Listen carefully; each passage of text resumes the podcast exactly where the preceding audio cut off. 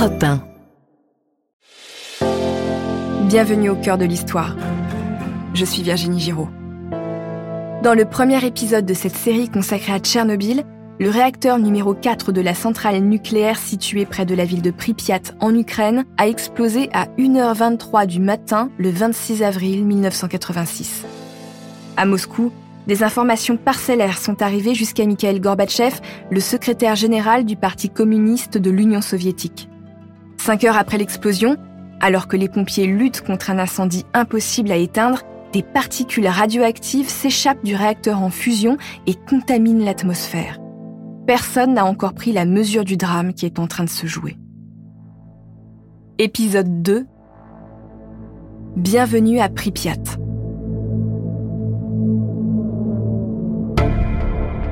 À l'aube du 26 avril 1986, le photographe de l'agence de presse soviétique Novosti, Igor Kostin, a survolé les abords de la centrale avec un ami pilote d'hélicoptère. Ces appareils photos sont tous tombés en panne les uns après les autres. De retour au laboratoire, il développe ces quelques clichés. Ils sont tous flous. On voit bien un trou noir béant à la place du réacteur 4 comme un puits sans fond, mais il y a d'étranges granulés sur l'image et des taches qui seraient dues à une surexposition. Igor Kostin ne sait pas encore que ce sont de puissants rayons X qui ont endommagé ses appareils photo et abîmé ses négatifs. Il n'a même pas conscience d'avoir été lui-même exposé à une dose déraisonnable de rayonnement.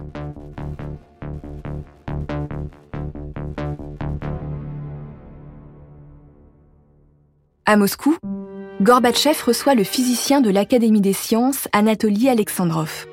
Le scientifique de 83 ans n'en sait pas plus que le secrétaire général, mais il est très sûr de lui.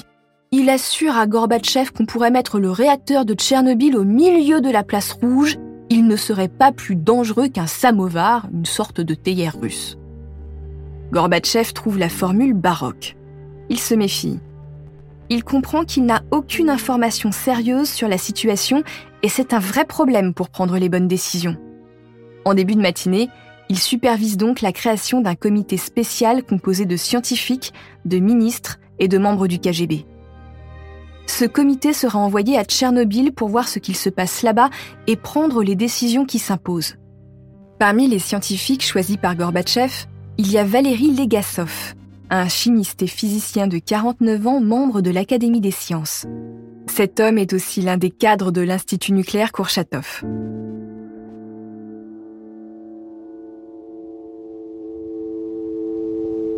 À Pripyat, le colonel de la défense civile Vladimir Grebenyuk rassemble ces hommes à qui il confie des dosimètres, des instruments de mesure de la radioactivité.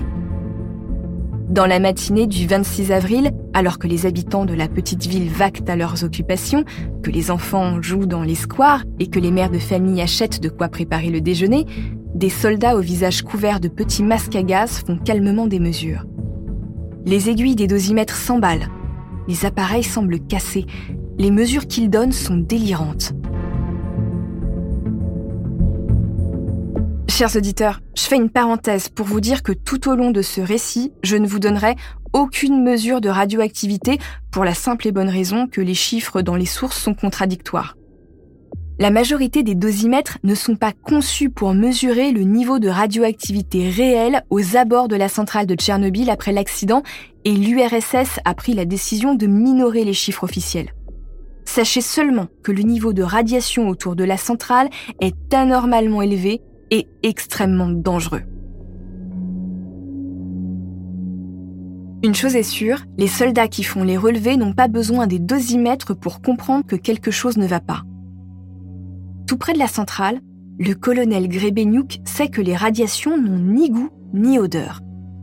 Pourtant, il remarque qu'il a un fort goût de métal dans la bouche il ne sait pas que l'iode radioactif qui s'échappe du réacteur est en train de saturer son organisme. Il sent que quelque chose de très grave est en train de se passer et commence à craindre pour la sécurité de ses soldats. Nous sommes à Kiev à 20h20 ce samedi 26 avril 1986. La délégation moscovite mandatée par Gorbatchev vient d'atterrir et s'engouffre dans des voitures de fonction pour parcourir les 140 km qui la séparent de Pripyat. Valérie Legasov remarque que le ciel a une couleur pourpre. Le physicien comprend tout de suite que des particules dans l'atmosphère ont changé la couleur du ciel. C'est probablement à cause des particules de graphite en fusion dans l'air, un élément hautement radioactif. La délégation prend ses quartiers dans un hôtel de Pripyat. La population de la ville ne sait toujours rien. 22 heures après l'explosion, aucune mesure n'a encore été prise pour la protéger. Ce n'est qu'en arrivant à Pripyat que Valérie Legasov et les membres de la commission gouvernementale découvrent ce qu'il s'est passé 22 heures plus tôt. Les opérateurs de la centrale ont manifestement minoré les faits pour ne pas inquiéter Moscou, mais le réacteur 4 a bel et bien explosé.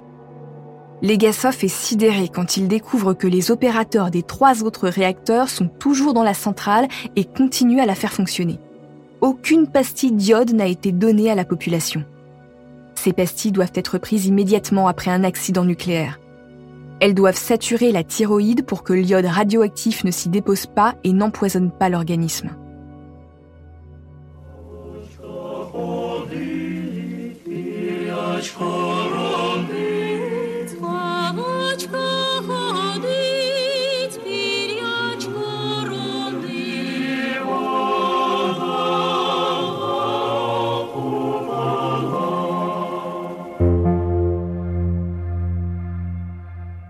Après son arrivée à Pripyat, la commission gouvernementale est divisée en quatre groupes. Le premier travaille sur les causes de l'accident. Le deuxième part faire des mesures de radioactivité dans Pripyat. Le troisième travaille sur un plan d'évacuation des civils. Et le quatrième, auquel appartient Legasov, travaille aux mesures à prendre pour limiter les dégâts, éteindre l'incendie et nettoyer la zone. Dans la soirée du 26 avril, le groupe de travail de Legasov a établi que l'eau ne peut pas éteindre l'incendie du réacteur parce qu'elle s'évapore à cause des hautes températures de l'uranium en fusion. La quantité de graphite qui enrobait l'uranium peut encore brûler pendant une durée de 240 heures, soit 10 jours. Tant que le réacteur est en fusion, il continue à projeter des matières radioactives dans l'atmosphère. En brûlant, le magma radioactif risque de faire fondre la dalle de ciment sur laquelle il repose. Si ce magma s'enfonce dans le sol, il va entrer en contact avec un réservoir d'eau situé en dessous de lui. Ça déclenchera une nouvelle réaction en chaîne et donc une explosion gigantesque qui rendrait l'Europe inhabitable et polluerait les cours d'eau de tout le continent. Il y a en effet une immense nappe phréatique sous la centrale. Pour les Gassov, la priorité est donc de trouver les matériaux nécessaires pour éteindre l'incendie. À Moscou, Gorbatchev est furieux. Les informations sur Tchernobyl lui parviennent au compte-gouttes. 24 heures après l'explosion, il commence à prendre la mesure du drame auquel il va devoir faire face en tant que chef d'État de l'URSS.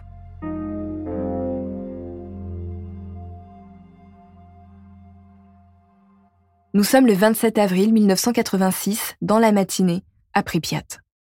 Cela fait une trentaine d'heures que le réacteur numéro 4 a explosé. Valérie Legasov constate que le KGB organise l'évacuation de la ville dans le plus grand calme et avec une efficacité remarquable. 1250 cars ont été mobilisés. La population a été informée qu'elle a deux heures pour prendre quelques affaires. Les personnes âgées qui ont connu la guerre râlent un peu. Avant, on se mettait à l'abri à cause des bombes, mais là, que redoute-t-on? Il n'y a rien. Le danger est invisible ils ne savent pas que l'atome est en train de modifier la composition de leur sang et de fabriquer des mutations génétiques qui causeront des cancers à nombre d'entre eux. Des pastilles d'iode commencent à être distribuées aux enfants de manière un peu aléatoire, mais c'est trop tard. Leurs organismes sont déjà saturés de matière radioactive sans qu'ils le sachent.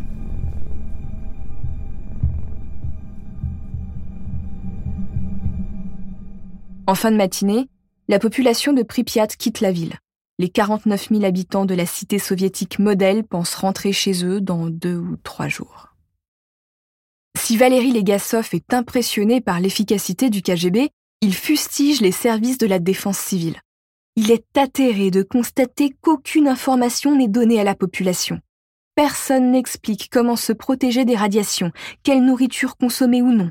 Il n'y a aucun message officiel diffusé dans les haut-parleurs de la ville la population est maintenue dans l'ignorance. Pour lui, c'est criminel. il ne sait pas que la vérité éclatera bientôt depuis l'étranger. Nous sommes en Suède le lundi 28 avril 1986. Les centrales nucléaires du pays, comme toutes les centrales nucléaires du monde, sont équipées de capteurs de radioactivité. Les centrales suédoises remarquent que leurs capteurs s'emballent. Celle de Forsmark, à l'est de la Suède, est la plus impactée. Elle vérifie ses installations, mais le problème ne vient pas de chez elle. La radioactivité est dans l'atmosphère. Les informations remontent au gouvernement, les ambassades sont appelées. Tous les hauts fonctionnaires habilités à le faire cherchent activement la source du problème. Il y a eu un accident nucléaire quelque part, c'est certain. C'est un satellite espion KH-11 qui donne principalement les informations aux Américains. Des satellites espions américains et européens se mettent à quadriller l'Europe de l'Est. Le toit du réacteur a été soufflé. Les Américains essaient notamment de reconstituer les faits et de suivre l'évolution des événements. Bientôt, les services de renseignement occidentaux remarquent d'étranges fumerolles qui s'échappent de la centrale de Tchernobyl. Elles sont bien visibles avec les caméras thermiques. Pas de doute, c'est la source de la pollution nucléaire, mais l'information n'est alors détenue que par une poignée de personnes autorisées dans le monde.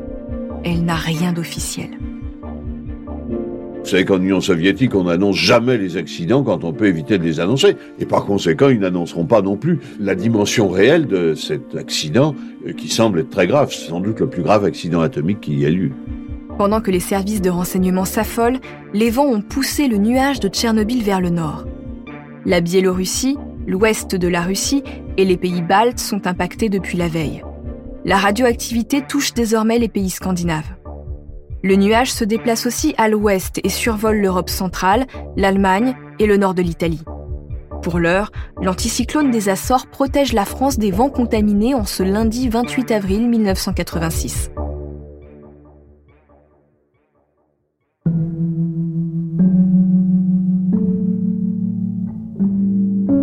Le gouvernement de l'Union soviétique sait qu'il ne peut plus cacher longtemps l'accident de Tchernobyl.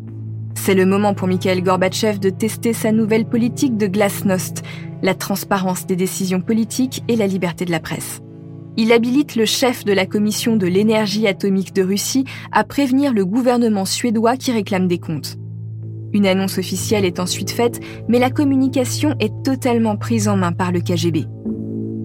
Oui, il y a eu un accident à la centrale nucléaire de Tchernobyl. Évidemment, la situation est sous contrôle. D'ailleurs, Moscou accrédite de nombreux journalistes pour se rendre sur place. À l'affût d'un scoop, les photographes et les vidéastes convergent vers Pripyat. Un diplomate soviétique a d'ailleurs reconnu hier après-midi, selon ses propres termes, que l'incident n'était pas liquidé et qu'il y avait encore des menaces. Ce diplomate a essayé de stopper la campagne menée aux États-Unis et en Occident contre l'URSS. Nous voulons dissimuler aucune information utile, a-t-il prétendu.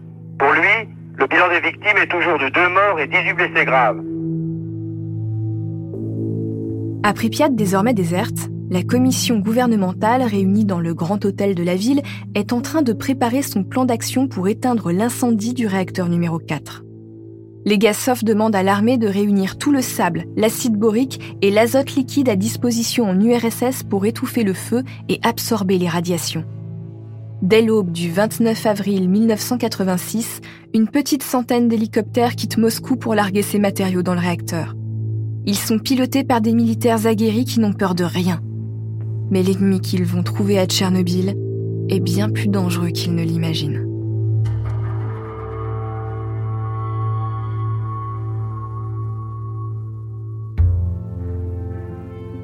Pour découvrir la suite de ce récit en quatre épisodes, je vous donne rendez-vous sur votre plateforme d'écoute préférée. À bientôt.